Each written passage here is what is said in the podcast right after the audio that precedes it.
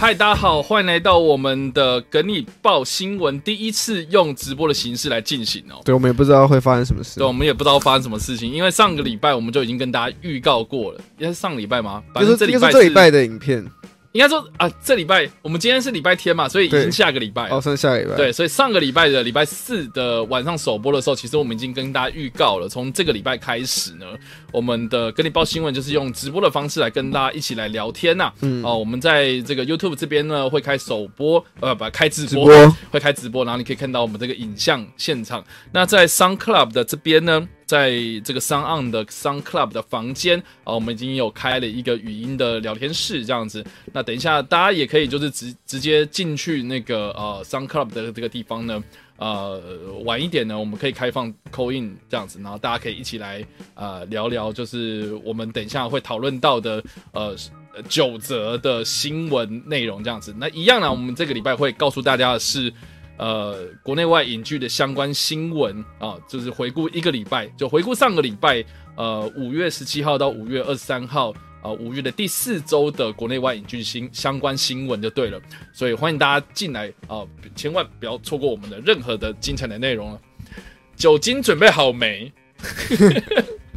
好了，这是 YouTube 的呃聊天室，我们也是会看，但是呃，我们不会就是随时随意我们不会回那么及时啊。不会回那么及时啊，反正我们就是以我们报新闻为主。那当然了，如果你有什么任何的呃问题的话，那当然你就是可以直接的在上面留言啊，我们就是抓空档来跟你们回。对，那我就像我刚刚讲了啊，如果你想要等一下直接跟我们进来聊天的话，那我会比较建议是直接到呃 Sun Club 的房间里面呢，哦、就是里面有个跟你报新闻的这个房间啊，你可以看到叉歪我，然后还有 Jericho 的图像，好，对 对，没错。好了，这个我们一样的欢迎 Jericho 在我们现场啊。那等一下呢，我们就来告诉大家的是这个呃一个主要的头条新闻报道，然后还有呃八卦新闻。然后接下来呢，我们会呃条列的一些，就是我们所整理的一些我们觉得还算 OK，蛮多人在讨论的呃新闻内容。所以以上呢就是我们这礼拜的内容。哦，我词穷了。词穷了，好啦，这个也是我们第一次用直播，所以我现在有点手忙脚乱哦。要顾的东西太多了。对，反正以后啦，我们就是晚上礼拜天的晚上九点半会在 YouTube 这边做首播就对了。好了，马上进入到我们的第一个头条新闻吧。啊，我们头条新闻就是传闻亚马逊将以九十亿美金收购米高梅影业，零零七、洛基等旗下的作品有望转战串流平台。好的，这个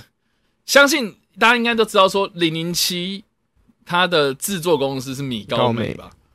这应该大家都知道。我觉得，我觉得很没有，可是我觉得很多人应该不知道。我觉得一开始很多人应该不知道，可是因为去年就是如果大家有印象，零零七本来要上映嘛，然后就闹很凶，因为一直上不了。对然后那时候就有传闻说米高梅要把他这个零零七这部电影先卖到串流发行，这样，所以那时候大家应该就有意识到米高梅的存在，应该是近期比较大家比较有印象的一次啦。OK，好了，反正米高美呢，大家应该就是听可能没听过，但是你一定有看过他们公司的 logo 啊，就是这个电影开头的时候呢，会有一只老虎子，哎、不，会有一只狮子，哦会有一只狮，都是猫科，好，不好意思，就是会有一只狮子，然后对着镜头吼这样子，那个就是米高美的经典招牌 logo，对不对？那米高美呢，其实它是呃一九二零年代开始，也就是好莱坞刚就是电影。电影产业刚兴起的时候呢，它算是这个好莱坞巨头之一哦，所以当时大概好像是三巨头还是四巨头吧，啊，就是米高美。期的巨头之一。，对，那个时候迪士尼还不是巨头、哦，大家去看漫客有会知道。啊，对，曼克里面有，对，曼克那个时候，比如说什么雷电华、啊，然后派拉蒙啊，然后米高梅也是这样子。那你现在看到现在还存活还有几个、还在还在巨头榜单里面的就只剩下派拉蒙。呃，对对对，就是这个。所以米高梅它算是这个早期，呃，非常非常早就已经发迹的一个制片公司这样子。那只是说它呃，因为历史很悠久嘛，所以有很多这些经典的 IP 啊，像是我们刚刚所提到的零零七啊，接下来的像是比如说呃机器战警嘛。啊，或是还有什么？洛基啊，啊就是洛基最最近很多不管是新版的洛基，不是漫威那个洛基哦不是那个，洛基，是全集的那个洛基。对拳王那个洛基，就是毕竟比较多讨论的就是在零零七跟洛基，因为这两年刚好有很多电影或是有影集的发展消息出来了。对对，尤其是洛基，他后来就是发展成这个金牌拳拳手嘛手，对，所以他底下有很多这种经典的 IP 电影哦。对，那只是呃，我们稍微回顾一下，就是这个米高美啊，对啊，只是说呢，他到了这个二零一零年的时候呢，其实就已经传出他们公司破产，然后被托管就对了。那其实蛮有趣的哈，就是说他们托管的方式其实就是呃呃怎么讲，就是说我的财产被这个法院啊，或是银行啊，哦，就是一个控股公司所托管就对了。所以就是你不能再去做什么有的没的，对不对？投资啊什么的都要经过一个所谓的呃托管的单位来检视你接下来要做任对对你接下来做的事情都会被检视，对不对？所以后来，比如说他这个零零七还是有在发行，很多人就想说，诶，没有啊，零零七还在啊。对，实际上是呃，零零七是被这个公司所制作啊，但是发行啊，或者后续的这些宣传的工作，呃，早期大家有没有发现一件事情，就是说，呃，这个零零七从丹尼尔克雷格开始哦。他的手机就从 Nokia 变成 Sony，嗯啊，为什么呢？啊，就是因为他后来的发行公司就变成是索尼帮忙这样子。嗯那索尼也蛮有趣的啊，就是说索尼早期它的这个呃全球发行的呃方式其实也都不一样，但是在台湾这个地方呢，哦、索尼它的呃代理发行其实是博伟。那博伟是什么呢？其实就是迪士尼这样子，所以你可以有时候 看到，就是呃，索尼影业早期的时候呢，他们这个发行的这个公司哦、你在雅虎啦，或是在开眼啊什么的，上面上面它其实写的是博伟这样子，所以蛮有趣的。就是说，接下来他们的这些比较知名的 IP，其实都透过不同专案的方式。呃，做发行或者制作，像零零七啊，哈、就是零零七的制作公司，除了是米高美之外，它还有另外一家公司啊、但是它接下来要去做，比如说呃串流的发发行啊，或是做任何的发行方式的话，其实呢，呃，不是米高美说了算，是接下来还有很多就是个不同的电影，他们做这种呃谁来参与啊，谁来入股啊，然后什么什么，就是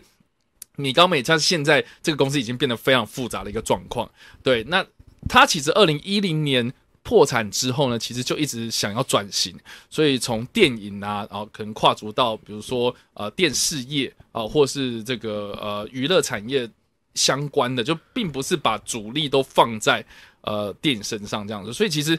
呃，这个大家可以去搜寻一下那个米高美，或者在维基百科上面啊看那些年表，就可以知道说这个公司啊，在二零一零年之后到现在二零二一啊，就是经过十一年之后呢，他其实一直都很想要去做这个转型的动作，只是说有时候可能发行的电影不尽理想，然后就赔了，就是好不容易赚了，然后又赔。然后又赚，然后又赔，这是在一个波动的状态下进行，所以现现在了哈，他想要这个因应这个时代的潮流嘛，然后又因为疫情的关系，然后害他 现在这个生死交战，嗯想要推又推不出去，那至少要找一个好的方式来帮忙嘛，所以呃才会有今天的这个新闻啊，所以这个是一个大前提，这样。那我们先看一下这个新闻到底是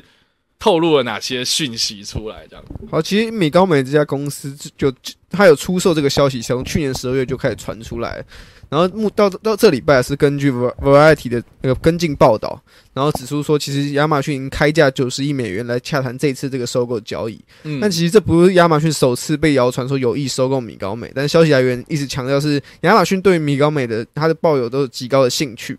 然后其实为什么会说以九十亿呢？其实是因为不止亚马，其实不止亚马逊，还有多家公司想要收购米高梅影业。那因为他们当初有米高梅，他们官方开出来的数值是约莫九十亿美元，但大部分市场上想要收购人愿意开的大概就只有五十亿美元而已，所以只剩下就只剩下亚马逊有能力，然后愿意去开价九十亿美元来收购这次的米高梅影业。嗯那根据为什么很多，当然这个消息出来，就很多专家分析说，为什么亚马逊会这么积极的想要得到米高梅影业？因为毕竟亚马逊虽然他们的 Prime 他们这个串流已经走的，其实比我们熟知的 Netflix 啊、Disney Plus 还要更早，但反而在现在的市占率来说，又输给我们刚刚提到的两家。所以，而 且然后在内容上面，他们的又少，又比现在他们不管是 HBO Go、HBO Max 他们来的更少，嗯，所以想要积极的扩展自己旗下的 IP，我觉得亚马逊应该就是看准了这点，想要开始进攻串流市场。因为毕竟亚马逊在虽然它的普及率没有那么高，但全球至少还拥有两亿的订阅户。然后如果可以透过米高梅影业开发更多的那种独家片单的话，相信可以吸引更多观众，让他们在之后的串流平台上面有更好的发展。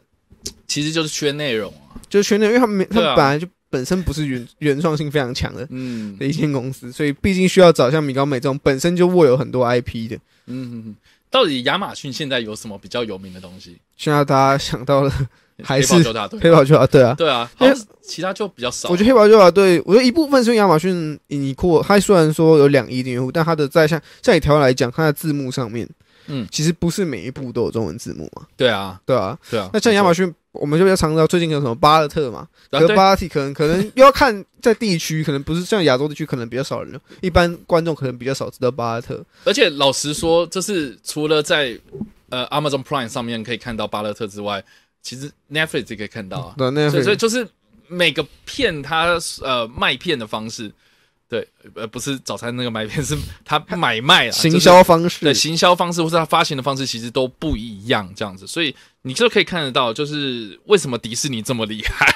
是因为发行啊、制作啊，全部都是他自己嘛。而且本身旗下 IP 有很多，然后接下来对。要加上他们现在又有服饰的东西，所以等于说你看要打、哦、儿童儿童观赏的，要打限制级，其实都有 他都有那个牌在子，他愿不愿意通打而吃已啦。对，所以你就可以看看出来，就是大型企业跟这些啊、呃中小型企业，他们在这个资源上面到底差别在哪里？就是我们常我们很常说什么啊、呃什么你要有你要有足够的本钱，你才可以避风险啊什么的，这这这就是这些话嘛啊，就是可以看得出来，就是很明显在好莱坞的产业上面也是有这样子的问题在这样。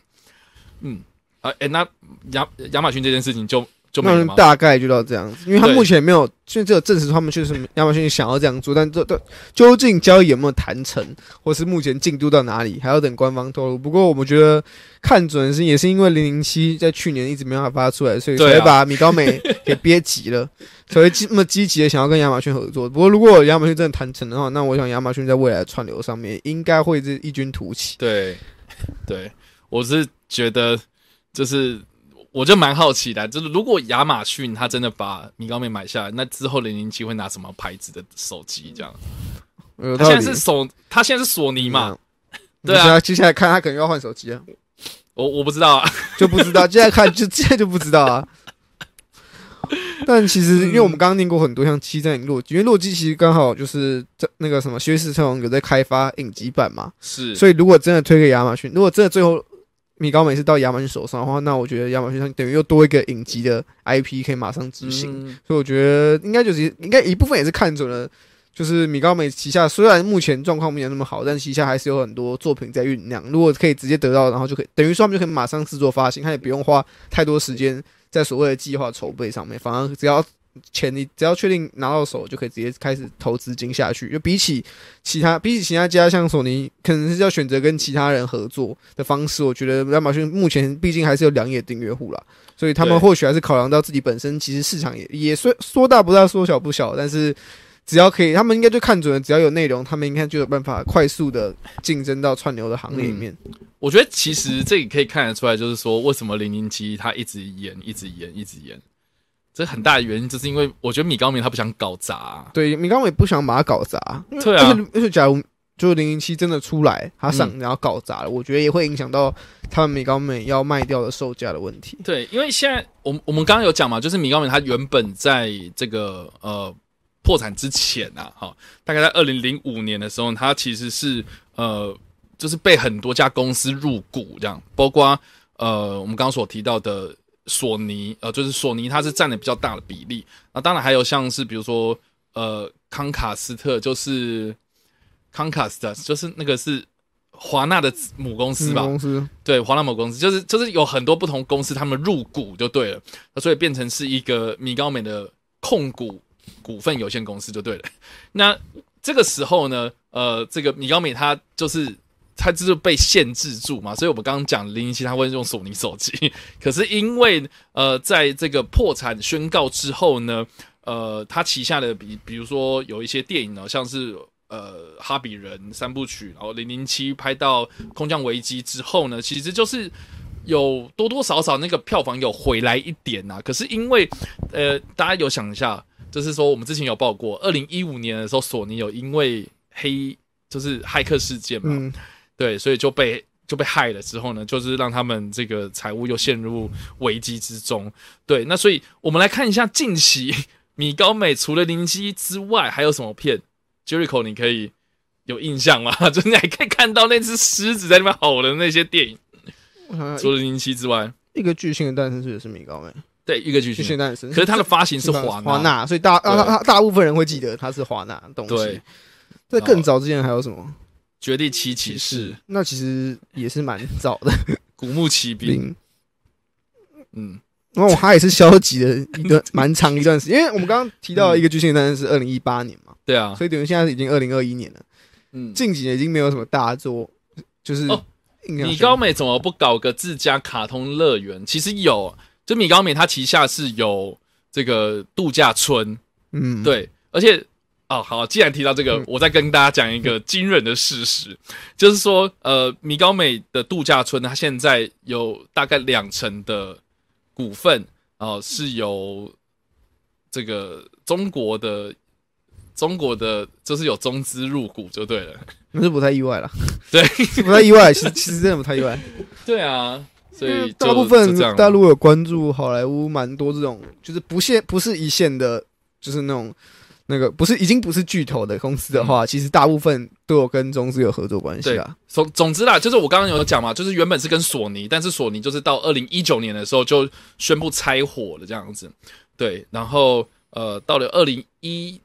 二二零二一的今天，它已经过了两年了，所以他现在要找新的金主来维持这个公司的运作，我觉得是，我觉得是情有可原啦。我觉得不啊，我觉得已经算是几乎是因为疫情影响了。我觉得疫情影响我、这边看到的资料是说，二零一九的时候，呃，他不是跟索尼拆伙嘛，然后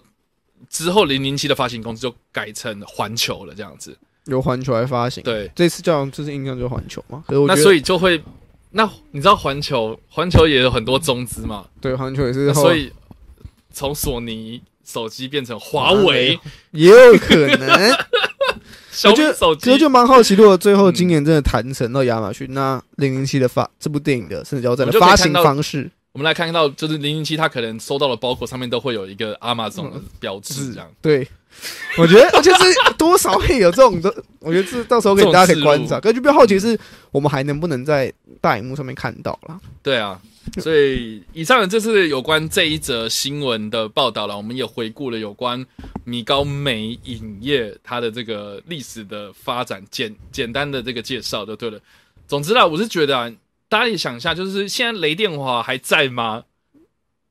大家已经完全对他没有任何印，我觉得现在已经大家对他不有任何印象。大家不认识啊？我觉得年轻一辈人根本也都不知道，甚甚至是也没看过他的 logo，但是他还在哦，他他是在小荧幕上面，就是电视产业上面这样，就是已经转战从电影转战成电视这样子主。要主要是转战电视圈了，已经不在电影圈打滚了。派拉蒙还有啦，还有啊，大家对派拉蒙还有多少印象啦？对，就是那颗那个那个雪因为派拉蒙现在还有变形金刚，至少还有变形 G I 金刚 Joe 他们这两这两个人帮他撑着。哎、对，哎、说到 G I 就蛇眼的预告也才刚对啊，因为派拉蒙就是跟孩子宝一直都有蛮密切的合作关系，所以我觉得那光那两个品牌还可以让他们撑一段时间，嗯而且说是也赚蛮多钱的，所以好的不用担心。所以以上啊，这个就是这个呃，亚马逊可能啊会用这个十九十亿美金的代价来收购米高梅影业的新闻，不知道怎么想？欢迎在留言区帮留言，或在首播的时候刷一波，我们来跟你做讨论互动了。好了，我们直接进入到下一则新闻。下一则新闻呢，我们要来聊的是八卦新闻，那是什么呢？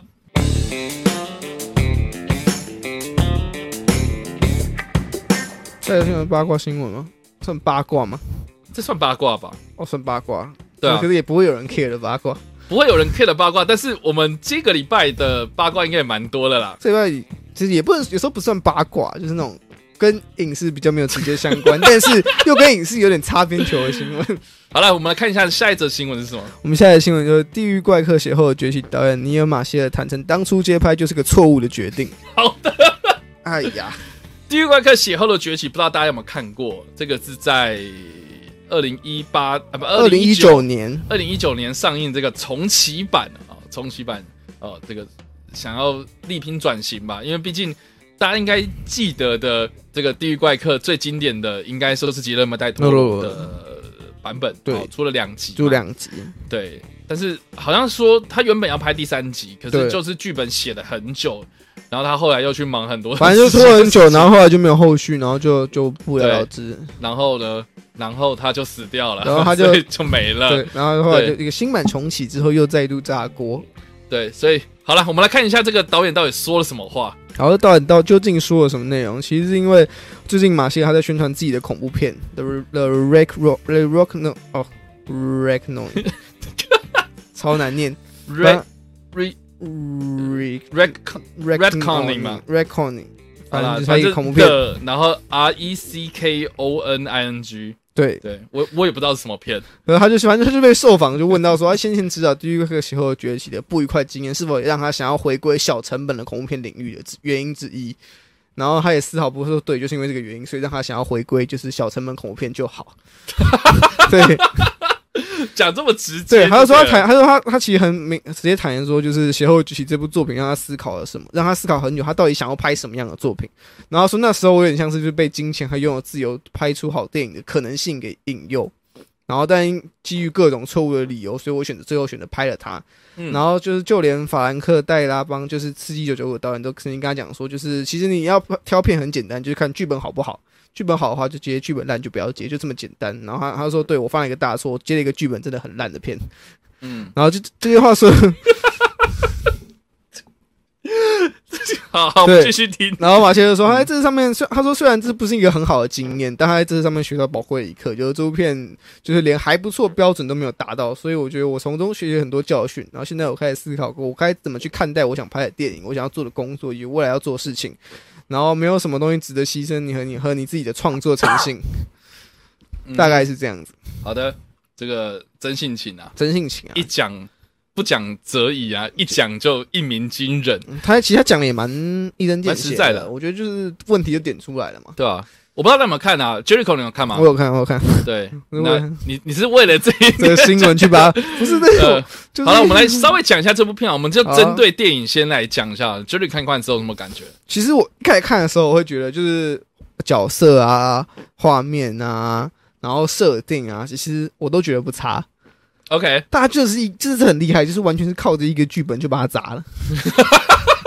狠狠的把它砸了。对，就我会觉得说，OK，就是你可能有些特效，我觉得还好，就是我觉得，然后可是你就是你要跟《吉尔摩对后魔》比的话，其实我觉得你这部电影《邪后崛起》，其实在世界观的塑造上面，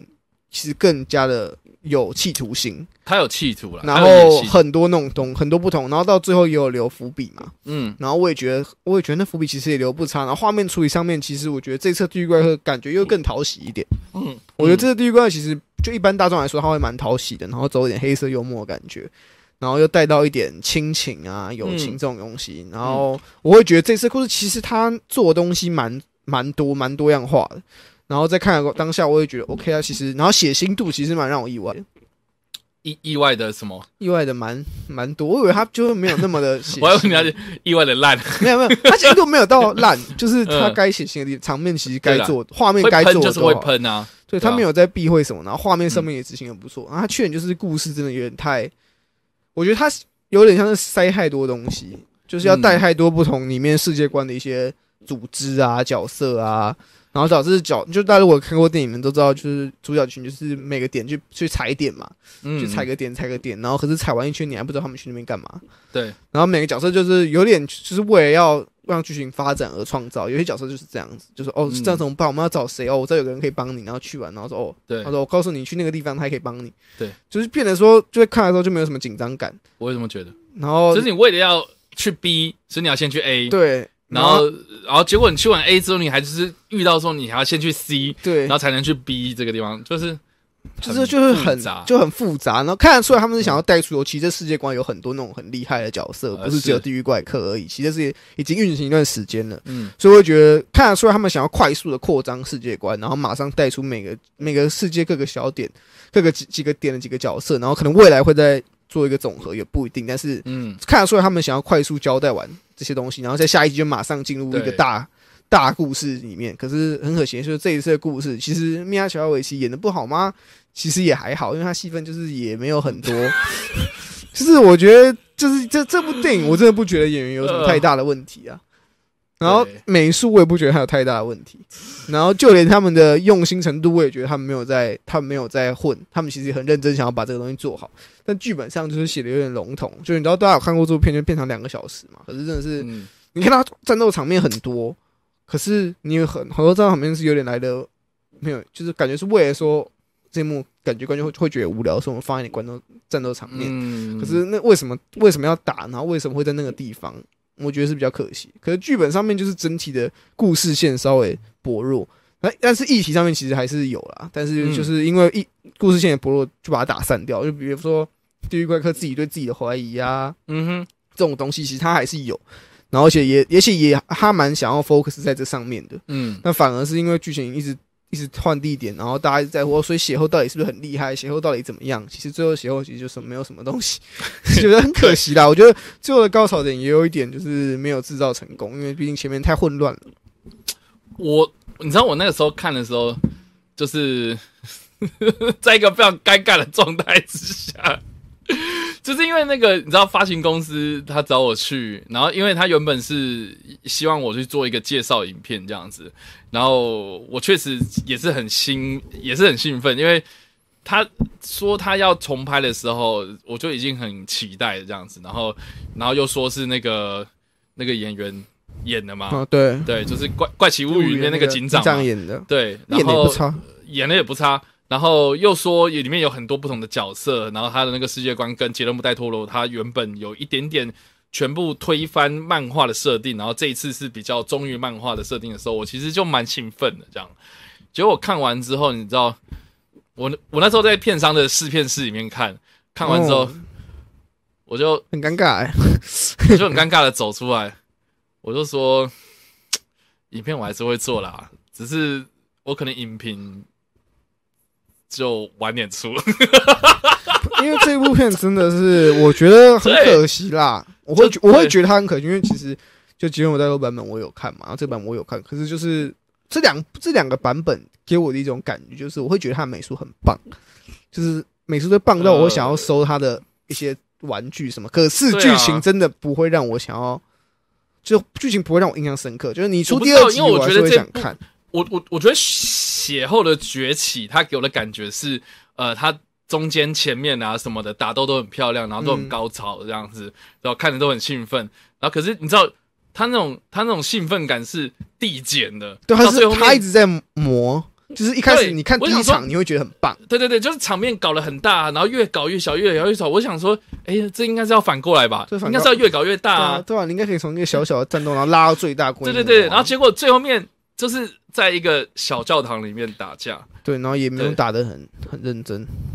有啦，就是外面搞得乱七八糟的，然后可是里面教堂里面就没里面有很教堂里面就就觉得好像没有秀太多东西。对对对对，就就会让我觉得说，呃，哦哦，所以现在是最终大决战了吗？哎，好像也没有啊反，。他是故意反高潮吗？可是又、嗯又反的让人觉得你有点，就是你不是反高潮，是因为你拍不出高潮，所以你让我们觉得你在反高潮。倒倒是还好，但是我是觉得，就是他他那个编排的顺序什么的，会让人家觉觉得就是好像好像就是资金用完了啊，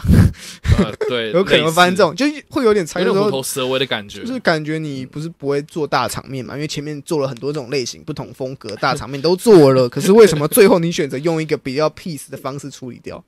对，我觉得超级可惜。就就是前面大陆有看过，就是前面其实我觉得前面几段我都还蛮喜欢的，尤尤其是那他们到我觉得他猎杀巨人那段其实蛮精彩的。蛮精彩的。然后到啊还有他回到那个他们后来去英国那边，然后发现那边人都被杀光，那哦那那个那边的场面我还蛮喜欢的。嗯，可是到最后面就觉得你前面那种不管是血腥感啊，或那种精彩度都锐减蛮多的。对，我不知道发生什么事啊，就觉得蛮可惜的。就是他们最后还是有想要，我觉得他角色的人设是有做起来的，嗯，可是因为剧情真的是乱到一个不行，真的是应该是乱到一个不行，到最后观众真的不太能接受的情况下，我是觉得他很难发发展续集啦，所以我觉得他重启的机会非常高。那但是究竟重启，我是觉得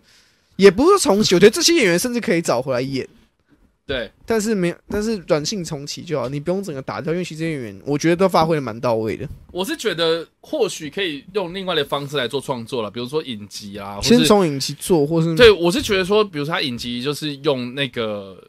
那个什么超自然的那个调查所所的的那个故事，然后去调查每个案件啊，就像康斯坦丁一样，他的每一个案件每一个案件的独立分开来做嘛，然后可能有一个大的事件，然后朝那个方向走，我觉得就 OK。可是对，因为再去铺，可能如果有必要再去铺垫，再去把它做成对电影就好，就因为它其实他叫做血后的崛起，很明显，它就是呃可能会有三部曲、四部曲的安排嘛，就是血后这个故事是一个主轴，它有点像是萨或是诺斯的感觉，或是他有可能会用血后带一些，因为片尾有安排，好像有安排就是暗示另外一个角色要出来，哎是第二集的反派嘛，对对对对对，就是看起来是，我觉得野心太大了。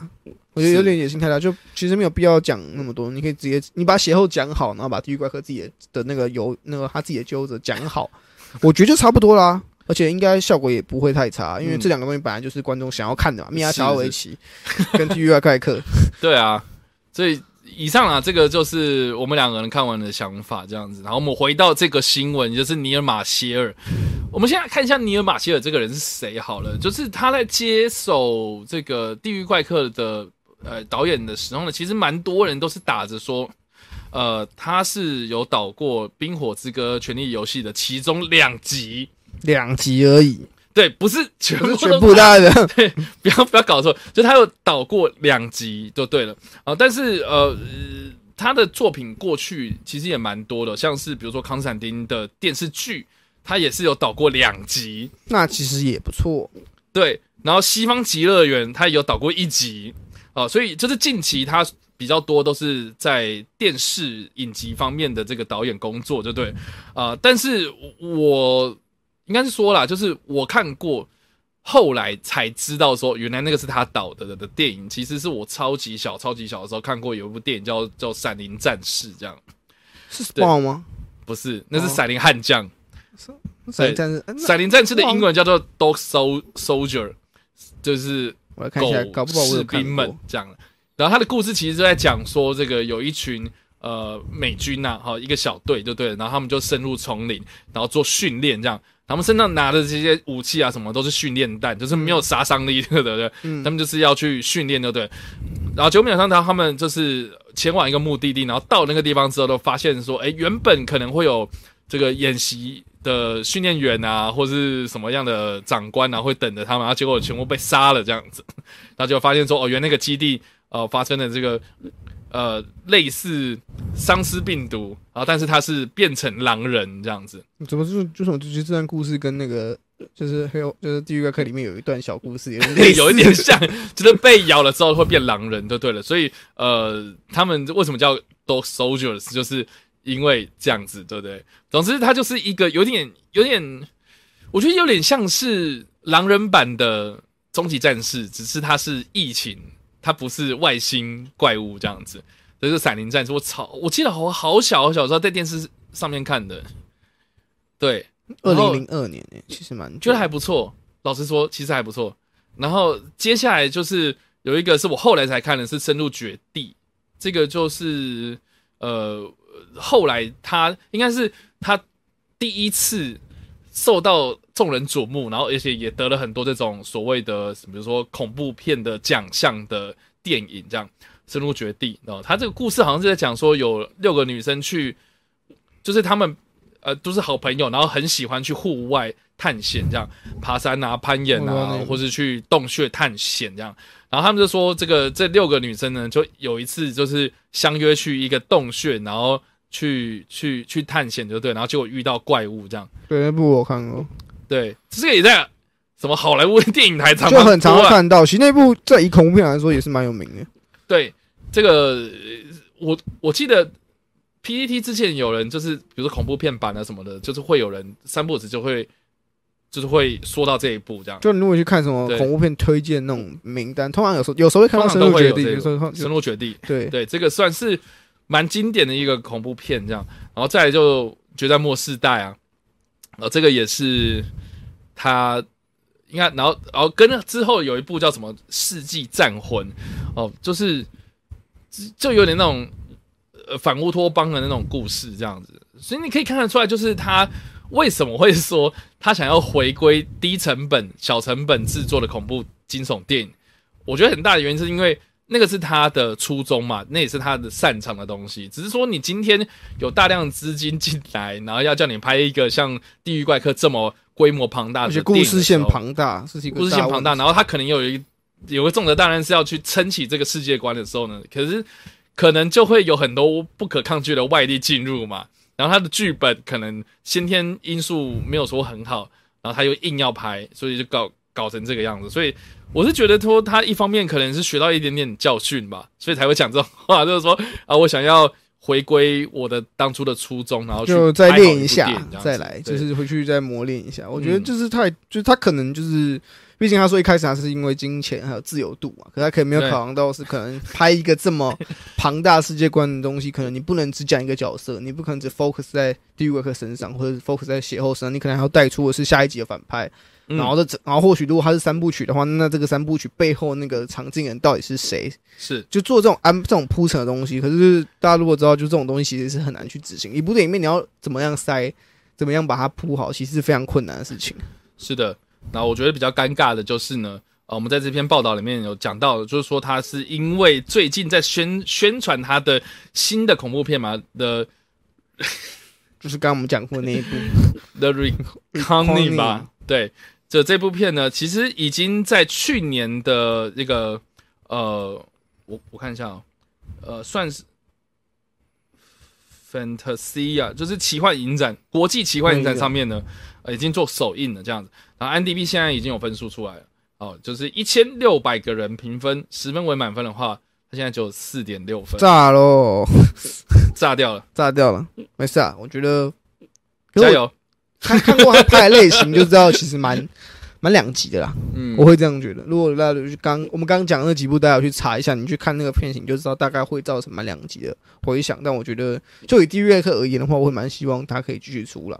嗯就不管是重启，或是你真的硬出续集，但我只希望下一个版本可以，就是从这个版本学到一点错误，就是故事线不要这么大。对，所以这个就是呃这一则新闻。为什么有人说我标题还没换？哎、我还在讲这一则啊，我们还在讲地狱怪客啊，对，我们还在讲地狱怪，我们是讲到导演他之前的作品，好不好？对，对，所以以上呢，这是我们提到就是有关《地狱怪客：邪恶的崛起》的导演尼尔马歇尔，呃，他最近在接受芯片宣传访问的时候呢，提到的就是他在创作《地狱怪客：邪恶的崛起》的过往记忆，就对了。OK，不知道大家怎么想了，欢迎在留言区那留言，或在首播的时候刷一波，我们来跟做讨论互动啦。好，下一则新闻是什么呢？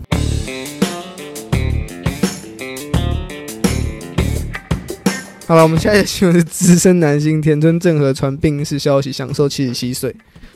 好的，这个田村正和，你知道我那一天知道的时候，其实蛮 shock 的。这样，我就是雅虎新闻推播，手机 A A P P 推播，我以为我还以为我就是我会被推播什么今年的今天的那个呃本土确诊案例有几例之类哦 的对，然后结果他就推了一个就是田村正和经传病逝，而且他用经传经传病逝，这个这个真的是呃。我整个大傻眼，因为我想说，我到底是没有看错？对但是这一年下来，也蛮多种这种令人意外的新闻。对，然后我真没有想到，竟然会是他传出就是过世的消息这样，然后我就很快的，就是跟我女朋友讲这样，然后我女朋友她她她她本来就是会看日剧，然后她就说：“对啊，我刚刚也吓到这样子。”然后就我再去跟另外一个人讲，就是在另外一个群组里面讲，就说：“哎、田村正和过世了，我觉得好好惊讶。”然后他就说：“谁但这个对我来说，真的是 对 对我来说真的是这样的感？”觉。所以你知道这个真的是，呃，我我觉得现在刚好就是一个交叉点，对这个才让我意识到的时候，干，我真的老嘞、现在就是这，现在真的是一个交叉点。这是田村正，我不知道，你知道，呃，我大概国中、高中的时候，我有一阵子非常非常喜欢看日剧，嗯。然后那时候我看的日剧就是田村正和演的几部啊，就是什么古田任三郎啊，然后他之后的一些偶像剧啊，然后我那时候还有看，除了田村正和之外的，还有什么 Hero 啊、大搜查线啊，都是那时期的啦。对，所以你知道我我的日剧资资历就是蛮最丰富的，应该就是那个时间点。对，所以我在那个时候看到田村正和过世的时候，我是其实就其实很很讶异，就是有很多那种回忆啊，很多那种日剧的片段就浮现出来，所以我觉得真的很好奇，大家知道这个人是谁吗？好来聊天室，现在如果知道的就可以留一下哈。对啊，田村正和，对，好了，好，知道这个这个，我们先来看一下这个新闻内容。对，新闻内容其实就是因为在十八号的时候，遭日日本媒体来爆料说，其实他他已经在四月三日因心脏衰竭过世了。嗯，其实大家听好是四月三日哦。对，这其就是实其实五月十八的时候说他四月三号的时候过世，这样，对，然后那当时就享受七十七岁，然后这消息出来的时候，其实吓坏了很多媒体跟粉丝。然后其实田村正和在二零一七年的时候就有传出健康健康状况每况愈下的情况，嗯然后在二零一八年他也亲口跟媒体承认说，确实他有心脏疾病的问题，然后曾经有开刀动手术啊，然后据悉当年还暴瘦了十公斤左右。然后他亲口证实说要退出演艺圈，也是因为他身体状况。你表示说想要安静的死去就好。那也传出他自己在横滨的郊区，其实已经在墓园埋好了自己的墓地，然后为自己的后事其实都做好很很大的准备。嗯，所以就是呃，晚年就是转为低调了我觉，得他自己也想要低调，他自己也不想要搞得他好像太轰动或怎么样，嗯比，较安详。应该说自己也应该比较，因为如果毕竟如果新闻真的都爆出来的话，那可能他也很难好好的休息。嗯，在最后的时光，我觉得对他来说，他可能就只想要在最后好好的休息一下，然后再离开。因为毕竟他自己都已经做好准备的话，我觉得他在最，他只是想在最后享受一下最后的宁静吧。对对，我是觉得，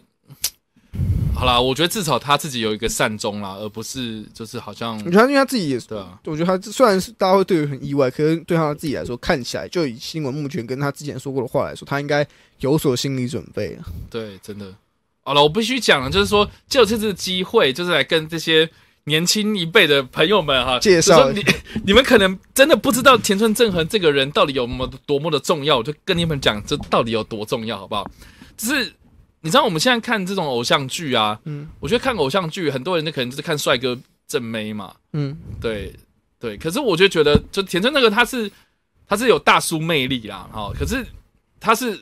典型的帅哥吗？不一定啊，我觉得其其实就是就是他不是典型大家最认知的老男人的魅力啦，我只能这样讲。然后呃，我刚刚有讲到嘛，就是说他的爆红，应该说他走开始走红的作品，其实最经典就是古田任三郎呃这一个这个日剧啦。然后这个日剧特色在哪里呢？呃它是一个推理剧，这样。那古田任三郎这个字，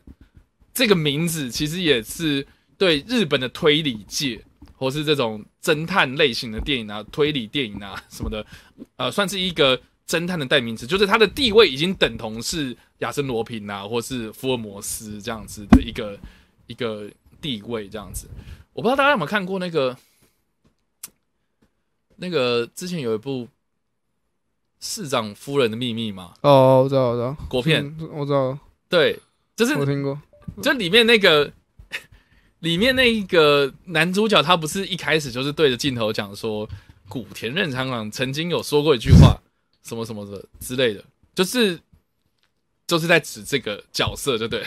好了，那古田任长郎他之所以会这么重要，很大原因是因为，等一下，为什么我的手机它一直接收？诶，我最近我手机很常发生这种事情呢，就是它开始就是很就是很灵敏哦。我明明就没有，就是喊那个指令出来，然后他就开始帮我搜寻一些有的没的。然后那天哦我不知道为什么，我在岔开讲，就是炸开讲，我我不知道什么，我就是我只是在看电视，我只在看 Netflix，、嗯然后结果他就帮我自动搜寻泰国 A 片，我不知道为什么，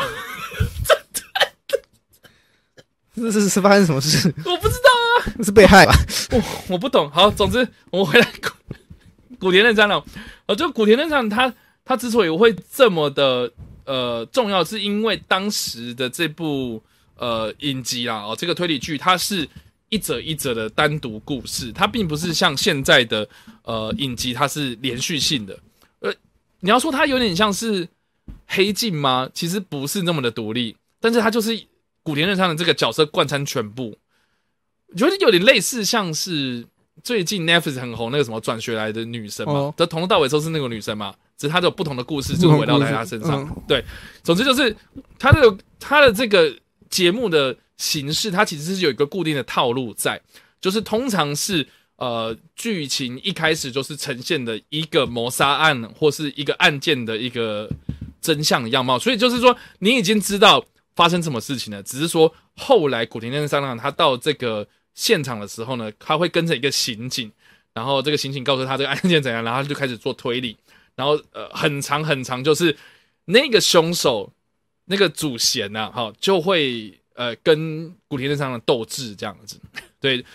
所以他精彩的地方是在，这精彩的是说，他其实已经告诉你说事情真相是什么，可是你还是很期待说他怎么样去去推理推理去去去两边如何去辩论这样子。对，哦，我觉得很酷。这个这个概念其实很酷，就是说它这个形式已经被固定下来了。那这个形式其实，在英国啦，或是美国啦，就是欧美他们对于这个呃推理形式的这个故事剧本写作，其实已经行之有年了。所以这个算是日本他们第一个呃有开始发展这个推理剧的的一个始祖，这样子。所以你知道为什么后来呃日本他们会去去拍很多那种推理小说的改编故事啊，或是推理这个领域上面，其实日本它现在已经很成熟了。这个很大的原因就是很很大一个原因，就是因为古田任三郎打下的这个基础就对了。然后另外一个我觉得蛮有趣的一个特色就是。他们每一次找这个凶手都是找很大咖的明星来客串，所以你会很期待说，哦，下一次是谁？下一次是谁来客串？所以这个另外也是造就了另外一个就是演艺圈他们宣传的一个机会，所以其实蛮特别的。然后另外就是说这个的编剧啊，就是古田任三郎的编剧，他其实是呃现在一个非常有名的喜剧导演，也就是山谷信喜他的成名作哦。那个时候三谷信喜他还他还默默无闻呐、而且他原本是写了很多这种 电影的剧本，然后就就是电影片商他们都不想拍，然后可是呢，他竟然是因为透过呃这个古田任三郎的影集，然后变得有名。而且他之前就是写了很多电影剧本嘛，然后甚至还写了很多这种比较小众的那种舞台剧这样子，然后后来就是成功的让他踏入到这个演艺圈啊，很大的原因就是因为古田任三郎的成功这样子，所以并不是只有田村正和很帅，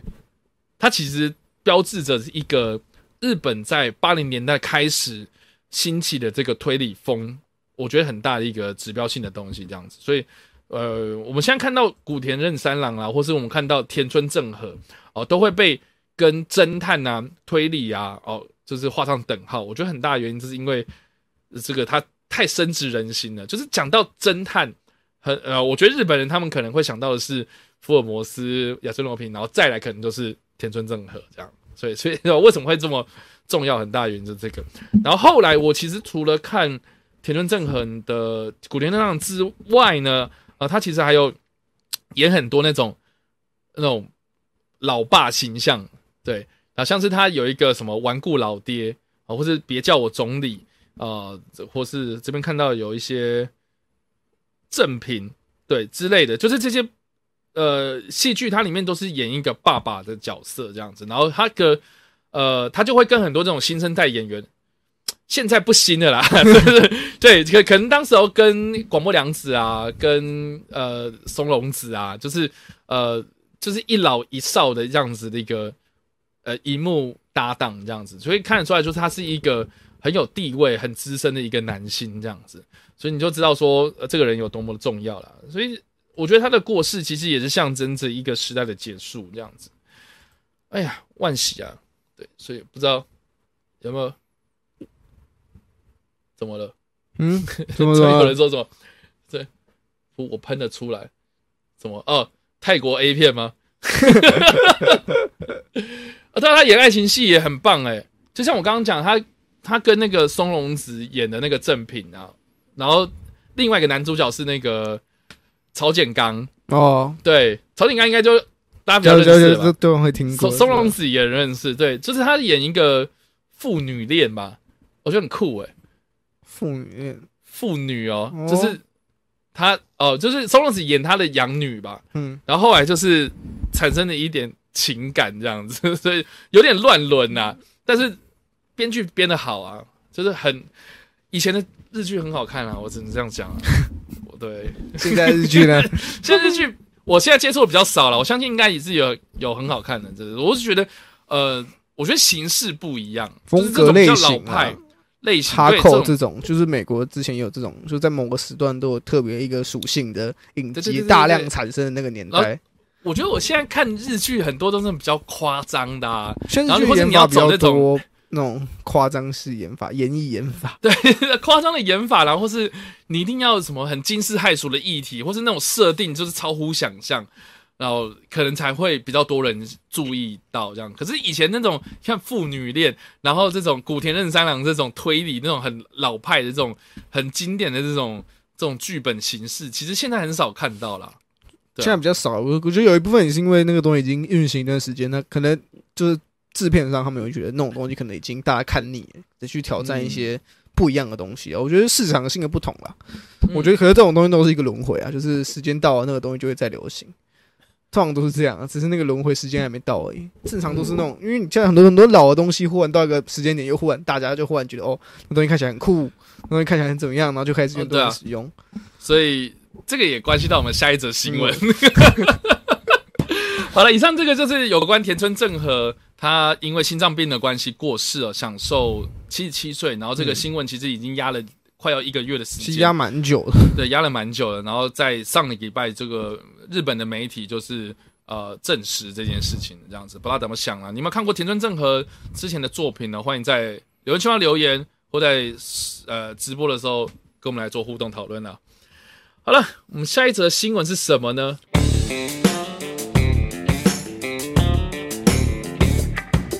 那我们现在的新闻就是月薪交训男女组合假戏真做，修成正果，新垣结衣新演员宣布结婚。这个新闻应该是很多人在上礼拜崩溃的消息吧？，对啊，我是无感，我是无感是无感派的那一款。因为你没有看月薪月薪娇妻对啊，，OK，就对我来说，可是可我对演员结婚这种事情真的是还好，我个人比较不会这么这么亢奋。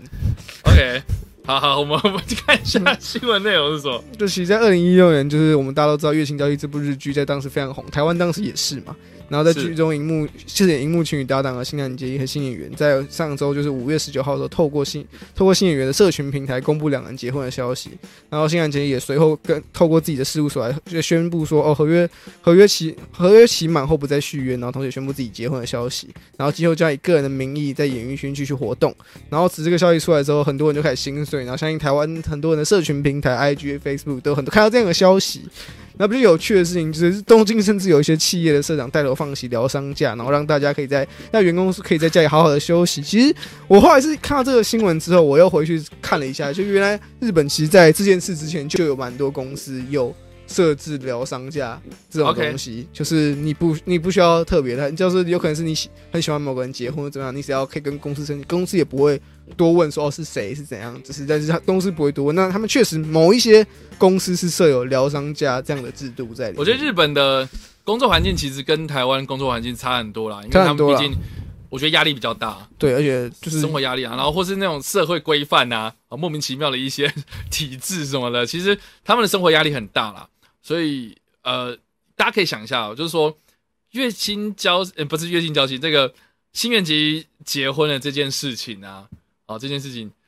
我记得好像当时的日股就是暴跌，真的暴跌哦，对，这么恐怖吗？就是好，然后后后来就有人就开始整理说什么某某明星结婚，某某明星哦看过看过那种，对然后就影响股市的状况，对他们股市影响都很大。然后我觉得你知道那个呃，之前洋基队他有一个日本投手，我忘记他的名叫什么，是那个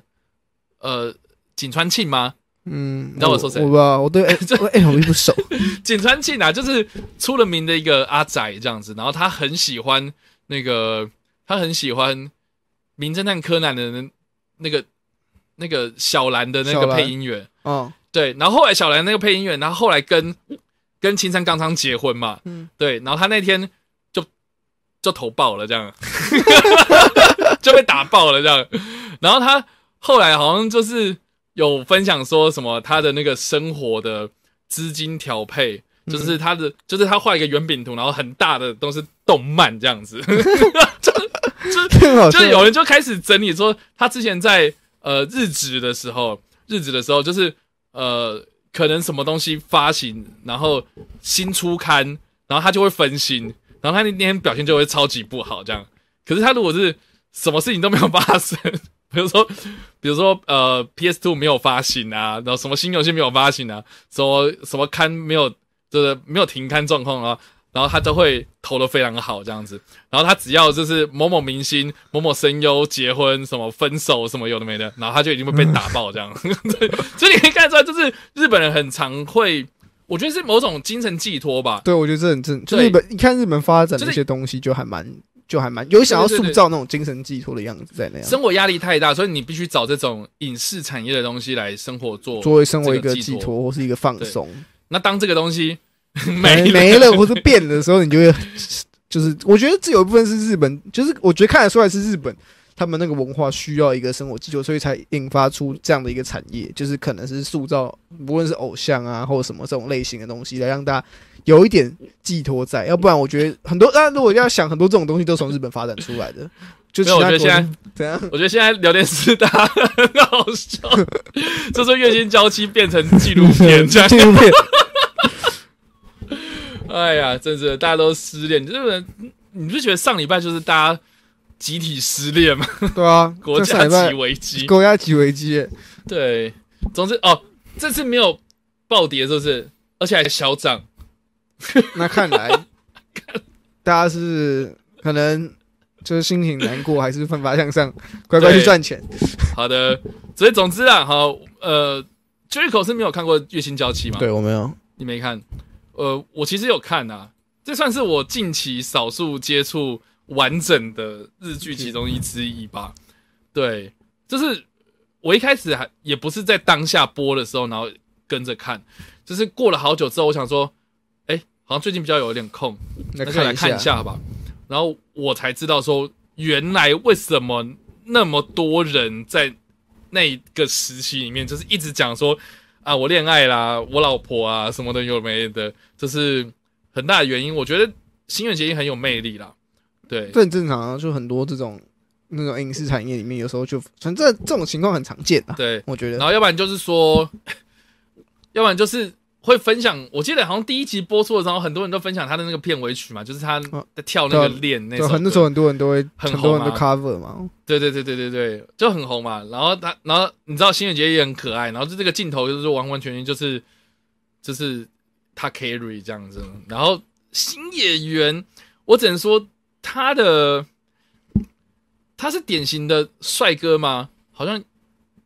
我觉得他不是那种什么偶像团体吧，不是不是那种，不是他是那种创作型歌手，然后或是创作型的一个很有才华的一个市场不是广泛，他有一个独特自己的市场在了。对，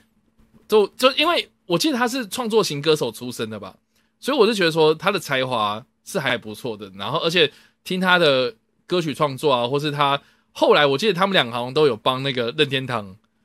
是吗？有帮任天堂 就就有帮任天堂，好像 Switch 吧，就是哦，对我有打广告记得，好像看过这个消息。然后我记得新演员还为那个任天堂的广告写主题曲吧，我记得，所以就是我觉得，我觉得也不是帅哥，或是也不是特别的卖他的脸，就是他很有才才华华就对了。所以我觉得我在看日剧的当下的时候，我觉得这两个人是那个痛调啊，就是可以看得出来是蛮合的这样子，而且呃很有很有感觉啦。我说我我不知道怎么形容哎、欸，所以我在看的当下其实会觉得很可爱，然后他们俩的互动很棒，然后整出剧他想要探讨这种家庭价值观啊，然后那个呃在讲述一些道理的时候，其实我觉得我看的时候蛮蛮有感触的啦。对，因为那个时候其实刚出社会啊，然后呃，对于未来啊，大家可能就是亲戚会开始问你说你什么时候结婚呢？什么时候交女朋友啊？有没有对象啊？然后结婚之后你想要做什么啊？你工作有没有着落啊？等等的这些东西，我觉得对照到《月薪娇妻》里面他讲的这些呃剧情，我觉得其实蛮可以 match 得到的。我觉得那时候，我觉得那时候大家很多人讨论，就是因为跟其实跟日常生活有一点蛮多共鸣感啊。我觉得，然后有时候看，然后是又又有点疗愈的感觉。嗯所以我觉得那是为什么会那么多人看，是因为共鸣感，而且又可以疗愈我，这是一部分。我觉得相信那是一部分大家喜欢的原因啦。嗯，所以这个就是上礼拜呃爆炸级啊，对，爆 爆炸级的新闻，很多人在呃自己的脸书上面纷纷的表示说自己失恋的消息啊，不知道大家怎么想的，欢迎在留言区帮留言，或者在我们的这个直播的留言板啊，跟我们来做讨论。讨论互动啦。看 YouTube 恨不得把它切掉。现在是怎样？就是大家都不玩健身环，对不对？不是健身环，后来不是换另外一个代言吗好换换代言，我看看耐，咬，是不是？我忘了。我忘记了，反正是哎呀，不一样啦。OK，好，所以总之呢，以上的这个就是月薪娇妻的新闻。我们看的下一则新闻是什么喽？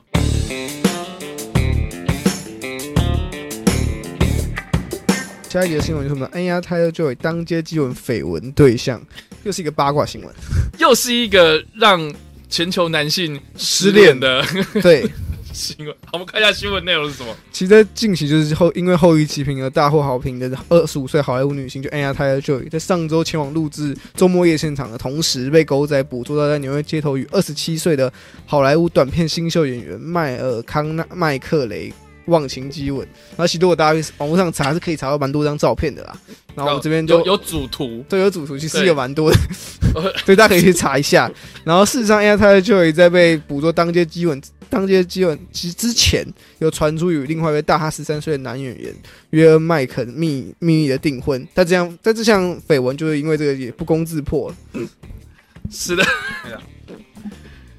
你知道我看到这个主图的时候，我真的是觉得，就是为什么口罩不戴好他们可能要打那个啊？啊，打疫苗啊，他们已经打过疫苗了，有可能，有可能。我觉得就很多人说，对我知道这个新闻就很多说啊，那为什么不戴好？可是好像是就以美国来说，他马上是规定说，如果你有打疫苗，你上街不用戴口罩。如果你确定你有可以证实你有打疫苗的话，但是目前不知道怎么样。好啦，这个封城期间也不是封城期间，就是疫情当头了，大家在外面还是要把口罩戴好。对，你在台湾，对，你在台湾对，，而且你知道，我很不喜欢人家就是戴口罩，然后露出鼻子，我也然后是不喜欢，我也不喜戴。在这里。我就想说，你戴下巴干什么？对，很多人会戴下巴，我不懂哎、戴下巴有什么用？对，我不懂啊，我也是不太理解，所以基本上我而且就是你你露出鼻子这个东西，呃，这有用？吗？没有用啊。我觉得你只能你没有完全的防范啊，就是你可能嘴巴你盖住，但是鼻子没有，但还是有可能嘛。对，我只能说，就是大家口罩戴好。其实，其实有时候有时候你知道看这种新闻的时候，都会觉得说，哇，就是你知道之前就是疫情刚就国外刚爆发的时候，在台湾大家会觉得哇塞，国外看起来好严重哦，然后怎么样？然后现 在有点相反过来，现现在这事情有点相反过来，就就一件事，你看说电影的部分哦，其实有些电影在其他国家已经上了，就台湾还没上，台湾没有地方可以看，就这种情况就会觉得很特殊，就这种情况很少见。然后我现在觉得还蛮蛮奇怪的，和内裤不穿好一样。好了，总之，对这边有人讲啊，就是你会因为 Anna Taylor Joy 这一个新闻爆出来，然后开始不玩西洋棋了吗？你会把健身环，你会把 Switch 的健身环给丢掉？对，只是因为新的一个新演员结婚，可是 Anna Taylor Joy 然后在路边放闪，这个你会把西洋棋给丢掉吗？应该我很难理解啦，但是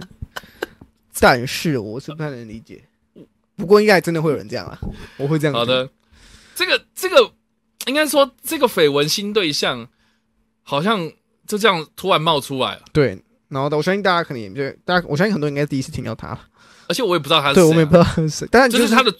这个好莱坞新秀演员嘛，对吧、对啊，我觉得就是未来可能，我觉得会因为这件事情，然后他未来可能什么，如果真的接演了什么片的话，应该就会被放大检视。就可能嗯标题打、哦，AI 泰勒 Joy 绯闻对象，AI 泰勒 Joy 男友出演什么什么什么之类的这种类型新闻然后蛮就是蛮也蛮好奇大家就是在看到这新闻之后反应啦。反正我是觉得这其实也蛮正常的嘛，就是一个一个演员交男朋友或交女朋友，其实或者是绯闻对象这种新闻，其实已经看多了。所以我觉得这也不会太意外，只是这个刚好这个八卦，你知道我们最近就是都为了看我们节目之之前一路下来，就八卦一部分，我们一直都在讲一些可能是争议事件啊，或是一些演员的生涯啊、很少提到这种绯闻，然后终于出现一个人绯闻，然后竟然是 Anna Taylor Joy，对，而且一来就来最大咖的，对，近期最大咖，知名度蛮高的这种。对，所以这个又是 没有西洋棋就丢笑丢相机啊。Anti Joy 他的这个最新的绯闻对象啊，就是他们在纽约的街头被被狗仔捕捉到几个这个激吻的主图照片。嗯，嗯，就这样，这么就这样，简就这么简单，就是帮大家讲一下，就 Taylor Joy 这发生对象喽，对，就这样子喽。他死会喽。他死会喽，啊之后他死会可以活标哦。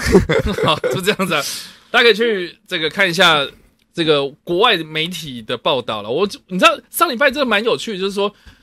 台湾这边呐、哈，或是亚洲地区很多都是在报新垣结衣，然后国外几乎都在报哎呀，我猜就就两边不同的女神，就是年轻世代或的女神，新时代女神，忽然一个宣布结婚，然后一个有绯闻对象，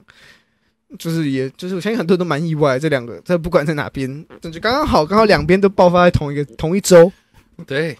所以就蛮好奇，这个哎，他就会不会影响股市的？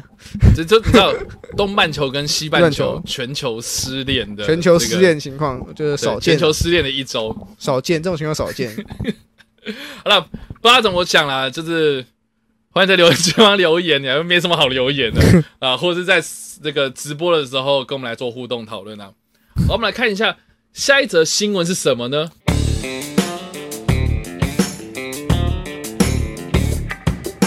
下一则新闻就是我们的影歌双栖天后雪儿宣布制作个人传记电影。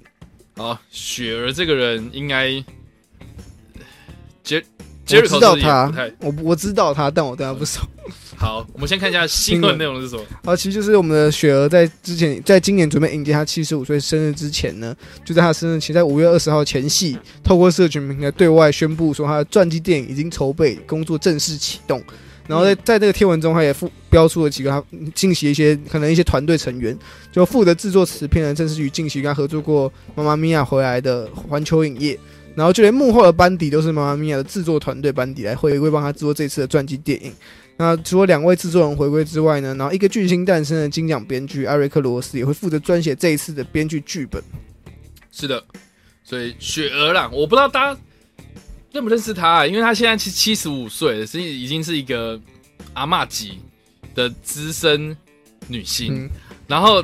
她身上哦，我觉得很强，就是她有一座奥斯卡影后的，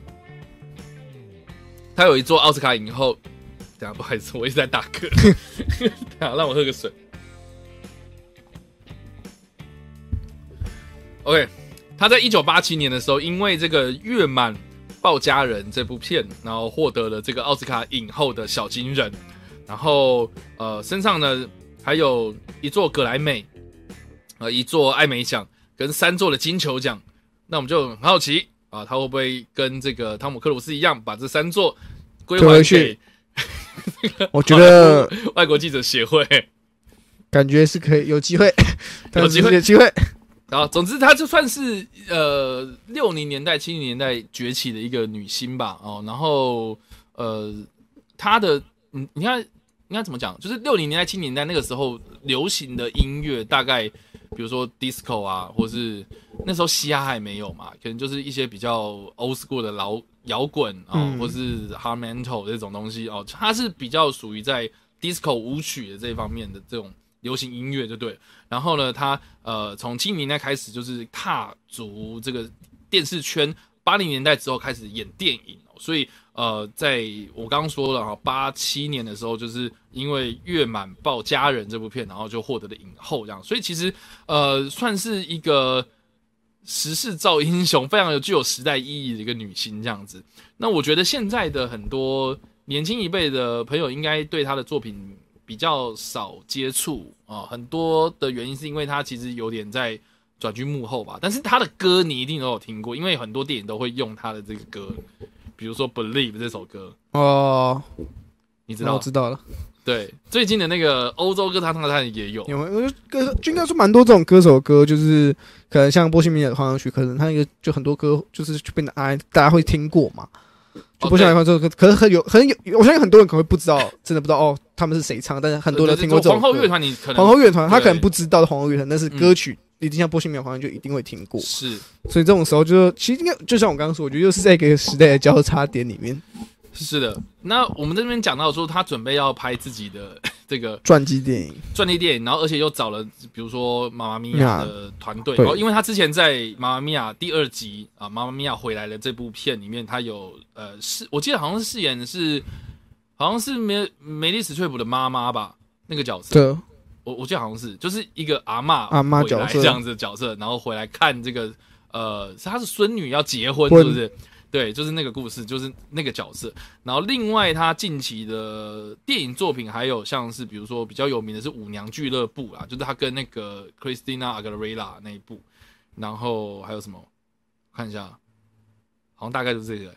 对，总总之啊，就是他找一个巨星的诞生的编剧来编，然后呃，妈妈咪呀回来的这个制作团队来操刀幕后。呃，我觉得可以可想而知啊，我觉得这部片应该会是一个音乐电影，或是我觉得有点会，我觉得应该会像是，我觉得应该会像是火箭人的感觉吧。就目我觉得他目前是给出就是应该会走就是就是波西米亚就是对皇后乐团那个风格，嗯就，拍摄方式来执行。就有些人可能有些人可能会有一种妈妈咪呀那种感觉，但是应该会走皇后乐团。那代表这件事情，就是到底谁来演会是一个很关键的事情嘛？对啊，谁来演雪儿？而且雪儿饰演雪儿，对啊你看我们刚刚提到的火箭，我们刚我们刚提到的火箭人嘛，然后波西米亚狂想，就是其实这两部作品，如果真的就是这部作品真的拍成，学个专业电影个人拍成，我觉得它会是一部奥斯卡角逐，我觉得是啊，它一定会成为奥斯是啊因，为通常传记电影就是一，然后都都会有，都都蛮高机会入围。很容易这样被苍外的手吓到，嗯，我的手。你说什么？我不知道啊，这边有人说我的手吓到，我不知道。雪，我们的雪儿，雪雪儿，雪儿，我没有。好啦，这个这个我还蛮好奇啊，就是雪儿会是谁来演呢、对啊。对啊，我就因为他们现在是说哦，其实监制团队找好了，然后 Jennifer Lopez 会吗？好像不太像，我觉得不，但大家可以去，可我觉得大家会选，我觉得大家可以去搜寻一下，就是六零年代、七零年代的雪儿跟现在的雪儿。我觉得大家会想会想要找，就是我觉得一模一样这种，就是看我就看他们要走哪个路线，就有可能会走演技派路线找人，就是以演技优先，那也有可能会走长得就是要相像的优先，对啊就是这种两种选法嘛。谁来演呢、我们这边开放，大家觉得谁可以来演雪儿？对啊，蛮好学，蛮好，我会蛮好奇导演跟选角自己演自，己就好了。我觉得这就是那就没有意义啦。哦，我的手看到右边的荧幕，哦，这边哦 是这样。好的，不好意思。呃，OK，所以这个就是雪，他预计要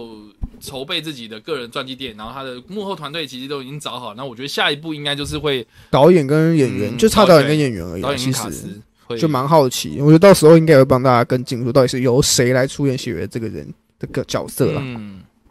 所以以上就是这个新闻了，不知道怎么想啦？欢迎在留言区然后留言，或是在呃直播的时候跟我们来做讨论互动啦。好，我们来看下一则新闻是什么啦？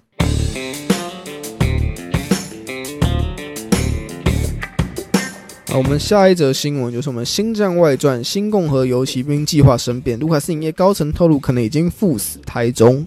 好啦，我们先看一下新闻的内容。啊去根据 Variety 报，就去年我们有也我们也帮大家讲过，就是《星际大战》其实宣布制作很多一系列的影集电影作品，那其中有一个就是《新共和游骑兵》。那虽然这部作品在当时没有透露太多的细节，就是只说它是其实就是曼达洛人的一个衍生作品。嗯，但是如经过卢卡斯影业高层的投入，目前这部作品一直处于停滞的状态。然后虽然没有发表停滞状态的原因，但不少媒体就猜测可能跟与演出曼达洛人影集的吉娜卡拉阿诺有关联。因因为之前我们也帮大家报过，因为 Twitter 上面他发表了一些不当不当言论而被卢卡斯影业开除。然后截至目前为止，从此迪士尼没有上位官方的正面说法。就就是这么简单。我这其实跟我们之前就是跟进一下，，对，就是跟我们之前讲到的那个呃卡拉邓恩的那个演员嘛，吉娜卡拉诺，他因为在呃是在推特嘛？他在 Twitter 上面发表了一些就是不当言论。对，就是有哎、是是有关犹太人，犹太反正就还有人种族歧视，对，就是一一些种族歧视的一些言论啊。详细的话还有防疫言论，我记得啊对对对，我记得是这样，就是说什么啊，那个啊不用戴口罩啊，戴口罩，然后那个骗人的疫情什么小感冒之类的对这样子，类似这样子一个比较偏激的言论，然后引起很多争议这样子，然后呃，卢卡斯影业就毅然决然就是把他 fire 掉，而且还说。呃，之后的这个卡拉邓恩这个角色就就完全不会出现在就曼达洛不会在。对，就是接下来的曼达洛人啊，或是接下来的这个星战的故事里面就不会再出现，就等于是说，呃，就把那个角色里面当就对了啦。对，好然后说就反正就，然后虽然《新共和游骑兵》这部作品没有太多消息，只说是所谓的曼达洛人衍生出来的一个影集作品，但是看来就是有被间接证实，其实这部作品应该就是卡原本是卡拉登恩自己的一部角色作品。我觉得应该蛮蛮合理的啊、大家如果有看曼达洛人的话，应该知道说那个剧情的演进啊，然后就是说。也，演变到第二季结束的时候，其实它就已经分支成大概两个主要的故事线了。一个就是 Boba Fett 嘛，因为他接下来就是预告了，他就直接预告在片尾的时候直接预告说，哦，下一步就是 The Book of Boba Fett，就波巴费之书这样子。然后另外一条线就是卡拉登恩，他就说他要去哪里哪里这样子，然后可能会组织一个新的团队之类的。那其实蛮有可能就是这个新共和国游骑兵的故事这样，对吧、所以目前看，就是我觉得这也是算跟进我们之前的报道啊，然后嗯我觉得这部作品。我觉得他们因为他们说目前是属于停滞状态，嗯究竟是不是真的赴死胎中也不太确定。或许他们会改成其他角色的的故事来讲，嗯但目前这部作品可能就要等上比较多的是在比较应该说比较需要等上比较长一段时间，因为毕竟演员的演演员跟角色都已经离开了所谓的他们接下来的计划了。不过我我自己是这样觉得啦，因为其实去年的股东大会出来的时候，我自己有在想一件事情，就是说迪士尼它真的做得了那么多东西吗？尤其是星战这件事情，就是说星战你光你推你的七八九的时候，然后再推两个外传故事，都已经推的那么辛苦，然后你现在跟我讲说你要推这些有的没的，然后甚至是这些角色其实并不是这么的主流的时候呢，你推得动吗？这个是我超级好奇的一件事情呢。然后现在你把一个东西砍掉，我觉得老实讲，我觉得不意外，就是他可能要专心在发展应该说有东西上应，该说他们对于那边看重可能本来就比较少了。我觉得应该不是比较少，因为他们说他们那个计划是可以跟动性的机呃呃可能性很高啦，对对对，就有可能是因为有可能真的会因为状况而调整，所以我觉得他们本身除了我们接下来要推的新的三部曲之外，其他东西可能都属于一个就是待嗯待开发阶段。对，因为现在的目前来讲，就是说，我们先我们先回顾一下去年那个股东大会到底它呃针对新战的部分，就是卢卡斯影业的部分，它到底呃出了就是有哪些计划出来这样子。那第一个比较明确的就是。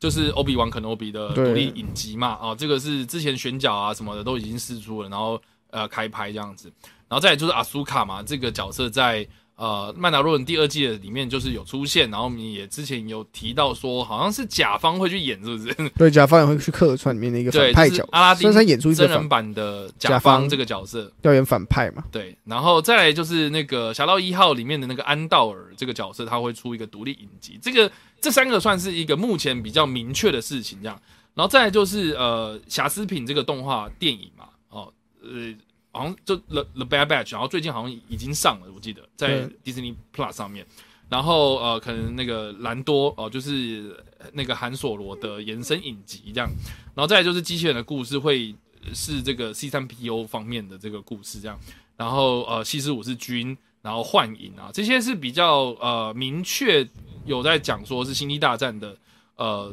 独立影集或独立故事这样子。那我们刚刚所提到这个新共和国游骑兵，这个是也是其中一个。那这个是曼达洛人延伸出来的东西，那很显然就是没了，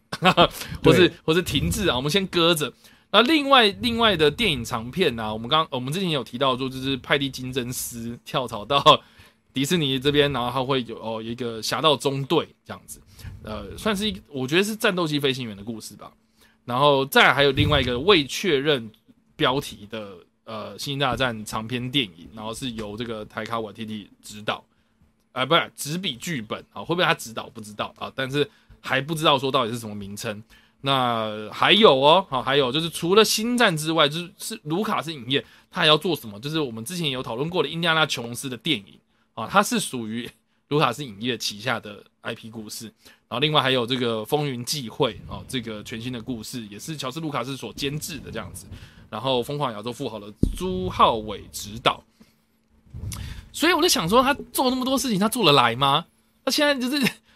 嗨，我们终于有理由可以砍掉一个了，这样子。对，那接下来呢？开始静观其变了。静观其变，因为毕竟虽然他们运行的时间，但是迪呃漫威的部分其实走在星战前面比较多，两边都是同时宣布要制作很多新的电影啊、新的影集，但是漫威已经开始推出了蛮多的，然后风评也不错，但反而星战的部分。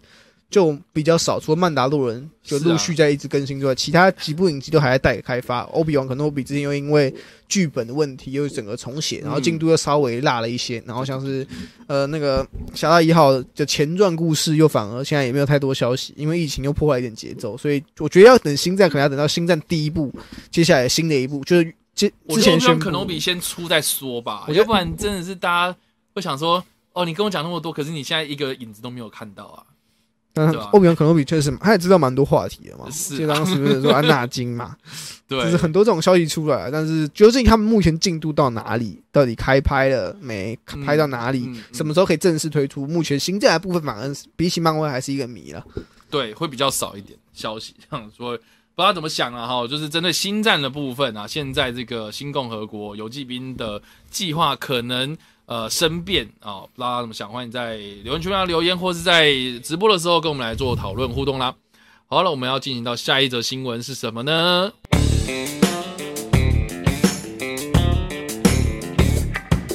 我们下一则新闻就是《蝙蝠女孩》个人电影导演出炉，《绝地战警三》双导演接下重责大任。好的。蝙蝠女孩哦哦，不是蝙蝠女哦因为那个 Batman 哦，就是你知道 man 就会有 Bad Woman 这样子。对，那我们这边讲的蝙蝠女孩是 Bad Girl。Girl，那 Bad Girl 在漫画里面的设定好像是高登局长女儿。对，高登局长女儿就是 Barbara。Barbara。对对对对，这个之前好像是 The Killing Joke 里面是不是有出现？对，有出现过，是被被小丑被小丑开开枪的那个。对，然后跟蝙蝠侠在屋顶上。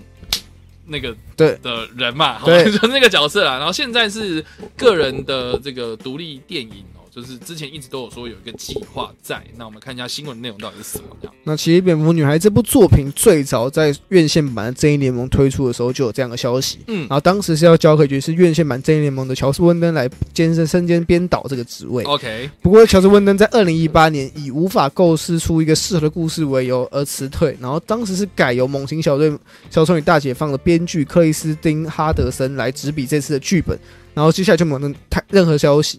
直到这礼拜，就是《Harry Potter》的呃，他们的《Harry Potter》报道说，《决定战警 For Life》的双人组导演呢，确定将接棒乔斯·温登成为蝙蝠女孩的指导人选。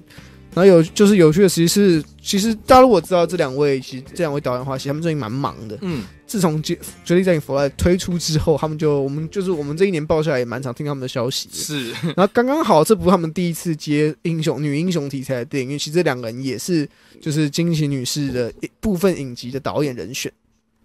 所以等于说他们在漫威已经导了金星女士影集几集的部，不然不是全部，但是他参与了几集的导演的工作。嗯，所以这这也是这也应该说这也不意外，为什么他最后会接下这部蝙蝠女孩的作品了？嗯，所以就是一切千错万错都是乔斯温登的错。就是温登瓦又被提到，对吧？就是哎，你看，想想看，他在二零一七、二零一八的时候接了那么多东西，然后感觉就是他要接手过去做很多事情。做不来，然后他妈是院线砸了，就是对啊，就砸了，拜，然后搞到现在二零二一了哈，就是疑惑千年这样的感觉。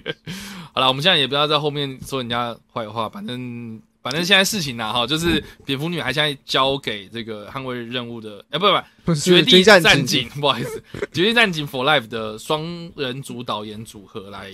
制作这样子。对我们，我还蛮期，我蛮期待啦！就是接下来他会找谁来演？而且《决定战警》For Life 这部，这个这两个导演组合其实真的是蛮有潜力的，蛮有潜力的。大家就如果大家有印象，就是《决定战警》那时候刚推出的时候，前阵子有一部叫《双子杀手》嘛，对，然后就会说哦，《决定战警》就是《双子杀手》出一个比较好的版本，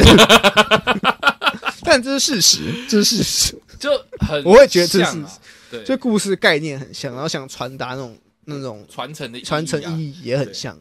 所以我觉得，如果大家看到《决定电影 for Life》的话，我会觉得《绝地电影 for Life》还算一部还是一部蛮不错的爆米花电影。啊，。确实，然后娱乐性高嘛，然后当时也是疫情刚爆发，以台湾来说，疫情刚爆发的的那几部其其中之一。对，那时候他跟他跟那个血味嘛，他跟血味或是隐形人在那个时猛禽小队那几部，就是那个是间二三月，去年二三月的时候啊，对，这个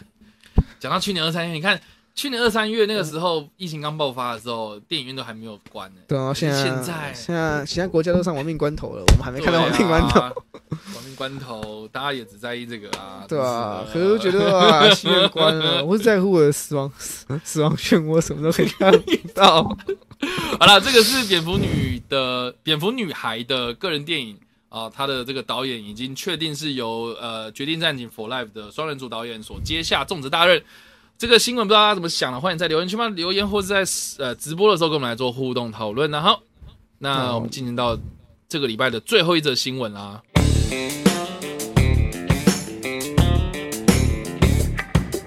对我们这一拜最后一则新闻就是亨利·卡维尔确定出演《时空英豪》重启电影，《捍卫任务》系列导演持续推动中。好啦，我们要不要先知道一下时空英豪到底是什么鬼？时空英豪到底是什么鬼？对，这这点其实我自己也蛮好奇的。嗯，对，其实因为《超时时空英豪》这部作品，其实在早在很久以前就应该说它在八零年代，八零年代其实蛮红的嘛。对我记得是这样的原因。然后，所以随后就很多人就敲碗说，那应该会有所谓的不管是影集后续发展，那反而是就是这样消失了很长很长很长很长非常长一段时，间。它是一九八八六年年的的片片奇幻片。哦出生的前一年。对，对。然后就是描述，但是我好像你有有印象。有印象，我印象小时候有看过，因为我后来去查他的这个剧照，然后我有看，我我好像有看过几幕这样子，对，所以我我大概有印象，只是我不知道那个故事在到到底在讲什么这样子。他故事其实主要就是描述一个长生不老的男子，从金刚狼，嗯，也可以这样说。好的他从十六，他从十六世纪，然后活到现代的生活，，OK，然后以及他与他的同类怎么样去为了生存而被迫互相残杀的经历。嗯哼嗯哼，然后，所以这部作品就是当时我觉得以当来说，这样的概念应该是蛮特别。然后也是，其实这样的作品放到现在，应该也蛮多那种共鸣性。嗯，这种共鸣感就是可能可能是要如何去随着社会的演变去习惯，然后可能又有很多这这一类的事情啊。我会觉得也不难想象为什么到现在他们还想要推动它，对，因为它是有故事性的。因为我是觉得，就是八零年代、九零年代那个时候，其实 算是已经进入到科幻电影的黄金年年代了吧。就是你看那个时候，比如说《魔鬼终结者》《异形》《星际大战》这些片子，其实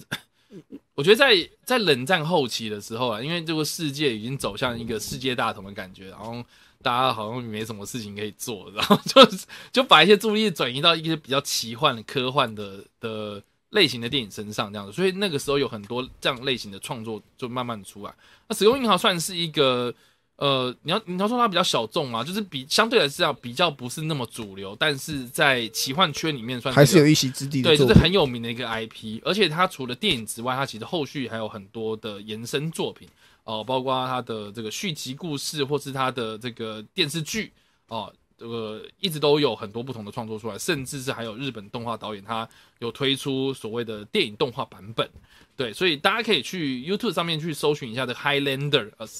这个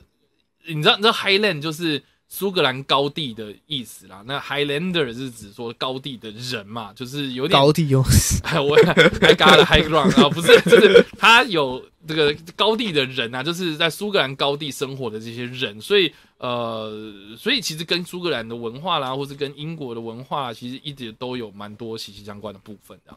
好啦，那所以现在呃，他要找一个非常非常英国现在当红英国的象征的人物，然后他又有演过古装剧，他又也有蛮有知名度这个亨利海文来演，他也有蛮闲的，对，对他现在 一部蛮像分还蛮闲，他就是猎魔师而已啊。嗯，手握猎魔士，然后超人是没有要没有，他应该还他还是想演超人，但是有没有机会不知道。但是他现在不是讲说啊、呃超人，我现在都没有接到任何的消息要我去干嘛的，有没的？对啊我觉得他，我觉得就是大家可以开习惯他对啊要转往前的地方。他可能现在也没差吧，反正他已经组了一台新电脑他，一直想要玩电脑，还没有时间玩，可能是不是叫我去猎魔士？他叫我去猎，魔师哎，猎魔师要开拍了哦，这样子啊，好不容易最近杀青了嘛，这样子。对，对，那那这个新闻还有透露了哪些消息？就是《时空银行》这部作品，其实很早之前就有喊重启，要重启，要重启。OK 然后当时点名的导演也像是《亡命关头》的林奕斌，就有被点名说，其实他会来制造新的作品。嗯然后演员的部分，其实点名像是莱恩·雷诺斯、汤姆·克鲁斯等，就是超大咖的明星都被谣传过会是这个《时空银行》的新的人选。嗯那最终都是哦擦擦身而过，然后到一直到企划被交付给《捍卫任务》系列的导演，就是查德·史塔赫斯赫斯基他身上。但大家都知道嘛，我们刚刚讲到《捍卫任务》，《捍卫任务》这部作品目前是非常一个现象级的系哎动作系列作是品，真的，所以他接下来我们刚刚讲，他之前一路拍了三集《韩国人物》，现在还有两集正在进行当中，可能未来可能还有影集，就是影集的部分，还有他可能又要亲自去可能去监制或干嘛。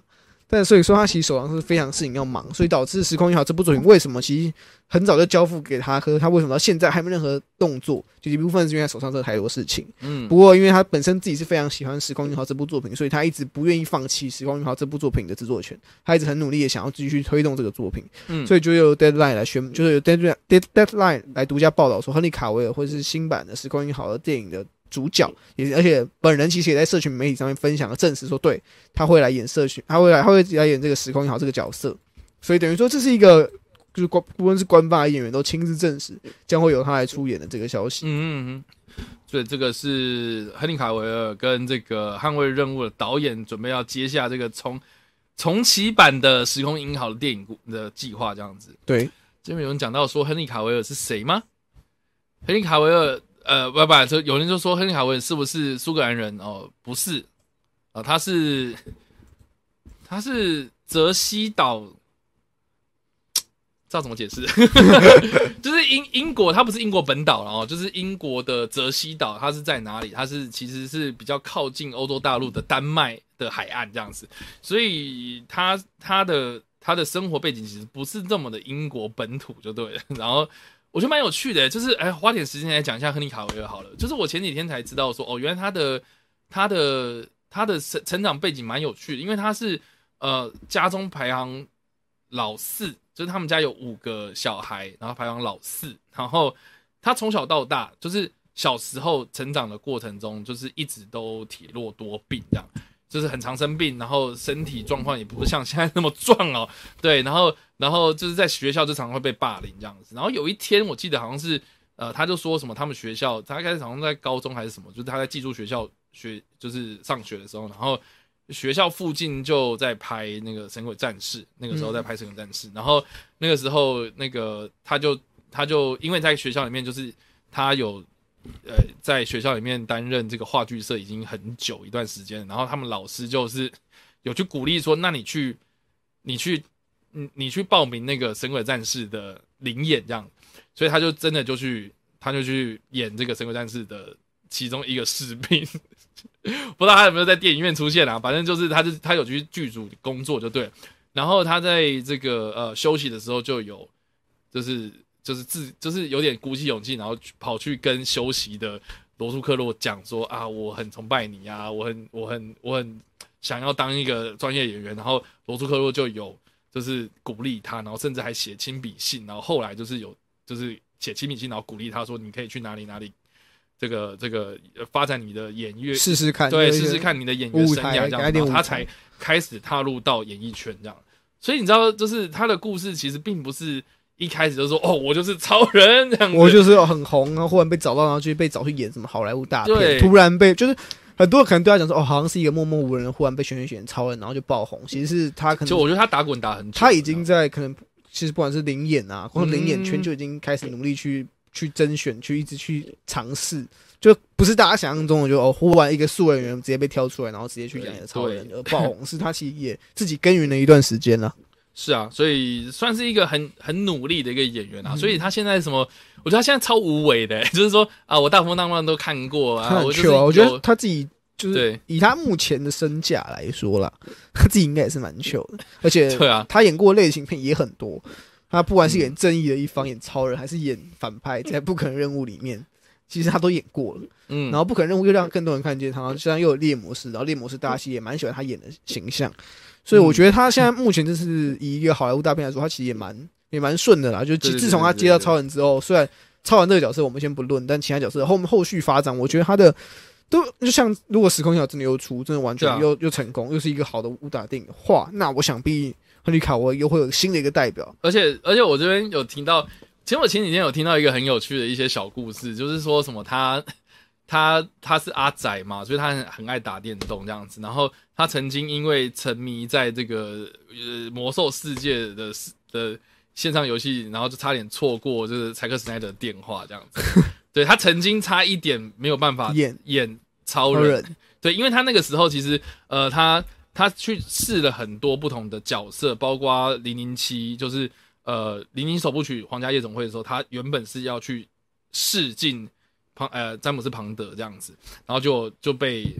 就被丹尼尔克雷格给打败了嘛。然后那时候他还有去试那个《暮光之城》这样子，然后就被他有去试《暮光之城》，然后他也有去试过《火杯的考验》里面的西追，然后但是都被罗伯·汉森 打败这样子。哇，然后再来，他还有去呃试那个和呃蝙蝠侠开战时刻的蝙蝠侠，然后但是后来被呃那个克里斯汀贝尔贝尔给给就是给打败，所以那一阵子就是他试了很多不同角色，但但是都没有，然后后来他只能演一些。比如说代言香水啦，或者模特的这些工作种工作这样子，然后结果哎，你如果再错过超人这个角色，你再去玩电动嘛，真是的。然后他之后还有就是呃，因为他演猎魔士，对不对？他演猎魔士，然后他是说，因为他很喜欢玩巫师这样子，所以他觉得就是我要拼全力去演他这样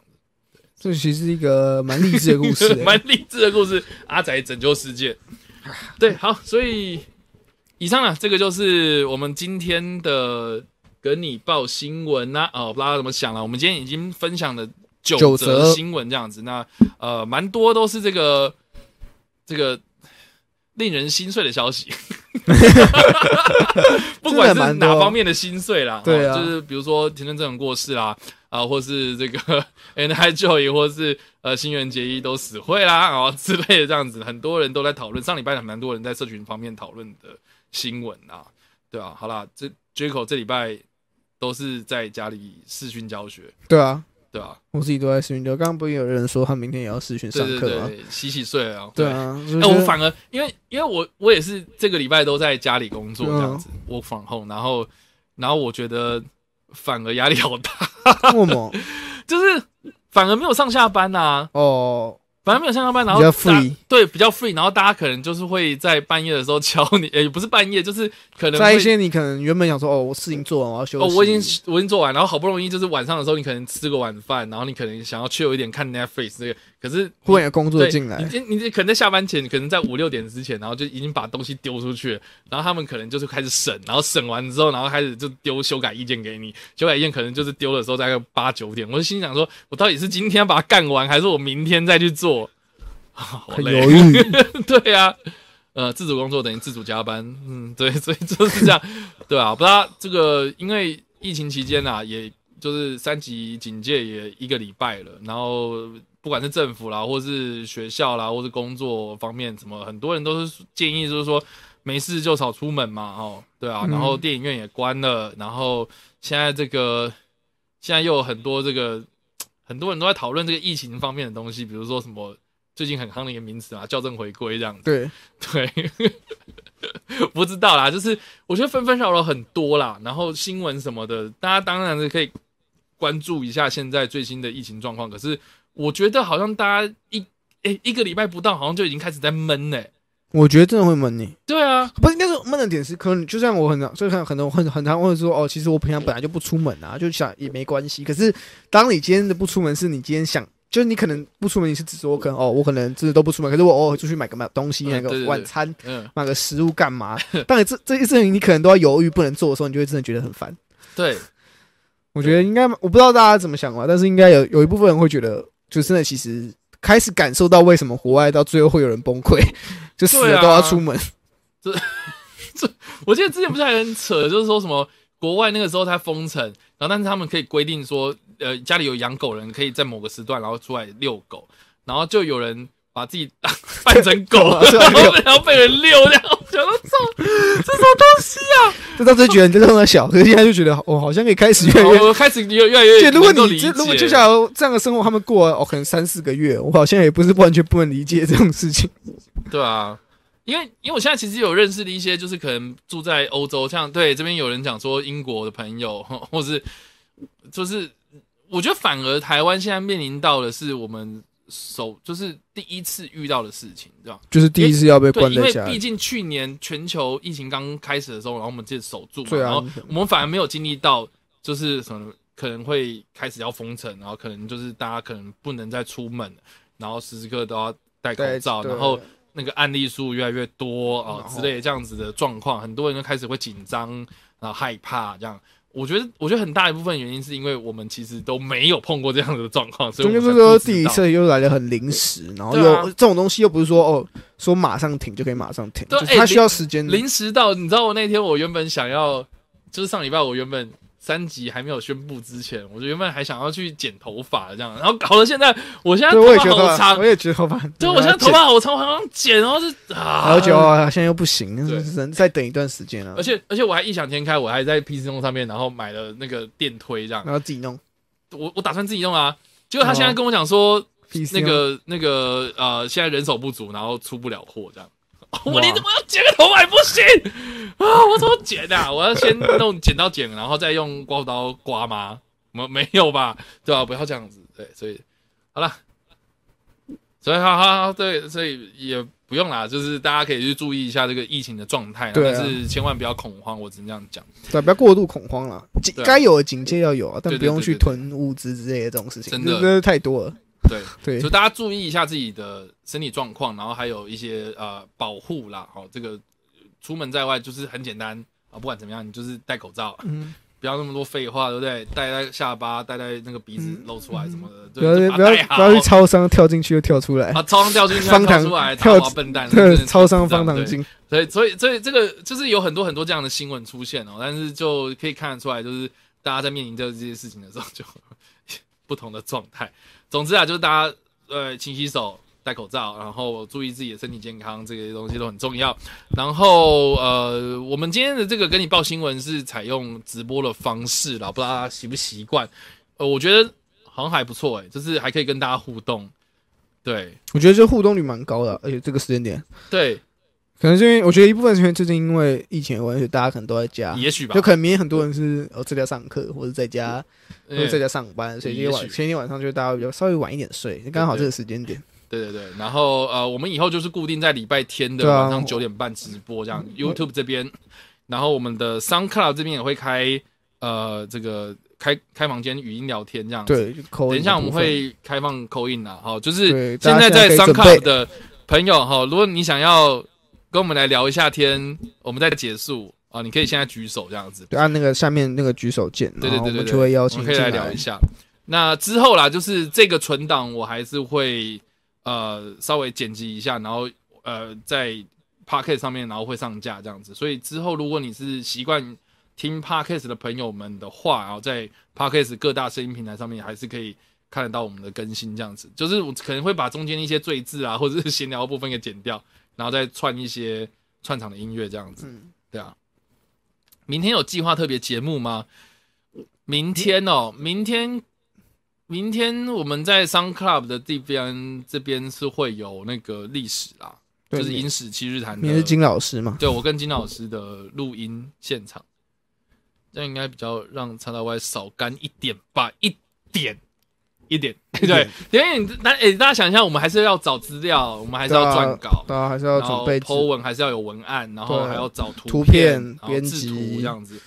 其实时间量还是就是只就方式只是变成是我们开直播，大家跟大家聊，对对对，然后可能影片肯定比较及时一点，因为我觉得重要的是时间性啊，因为我们以前都是到礼拜四就是隔可能都已经隔一周，我们才跟大家讲。就是说，虽然我们录的是可能是在当周的周末先录好，可是毕竟要剪辑需要时间，所以可能上片的时候都到隔周。那可能大家、啊就可能大家隔周的时候可能会比较更 focus 在当周那个新的新闻上面。那我们干脆就以直播的方式跟大家，而且这样这样这样打礼拜天大家都准备要收心的嘛，然后这这样看一下新闻什么的，我觉得也是一个不错的选择啦。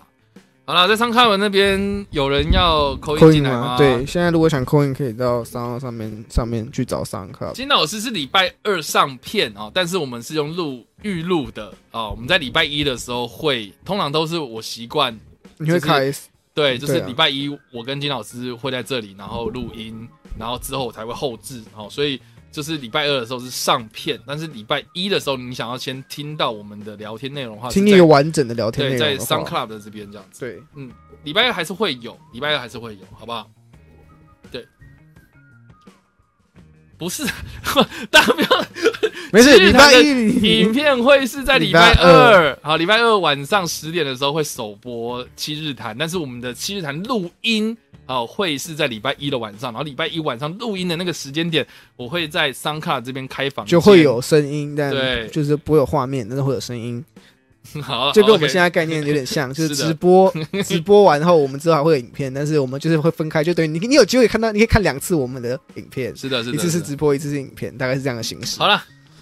既然没有人要扣音的话，那我们今天的跟你报新闻就分享到这边。那我们下个礼拜的礼礼拜天晚上十呃不晚上九点半，我们在线上再跟大家见面啦。大家晚安，拜拜。拜拜。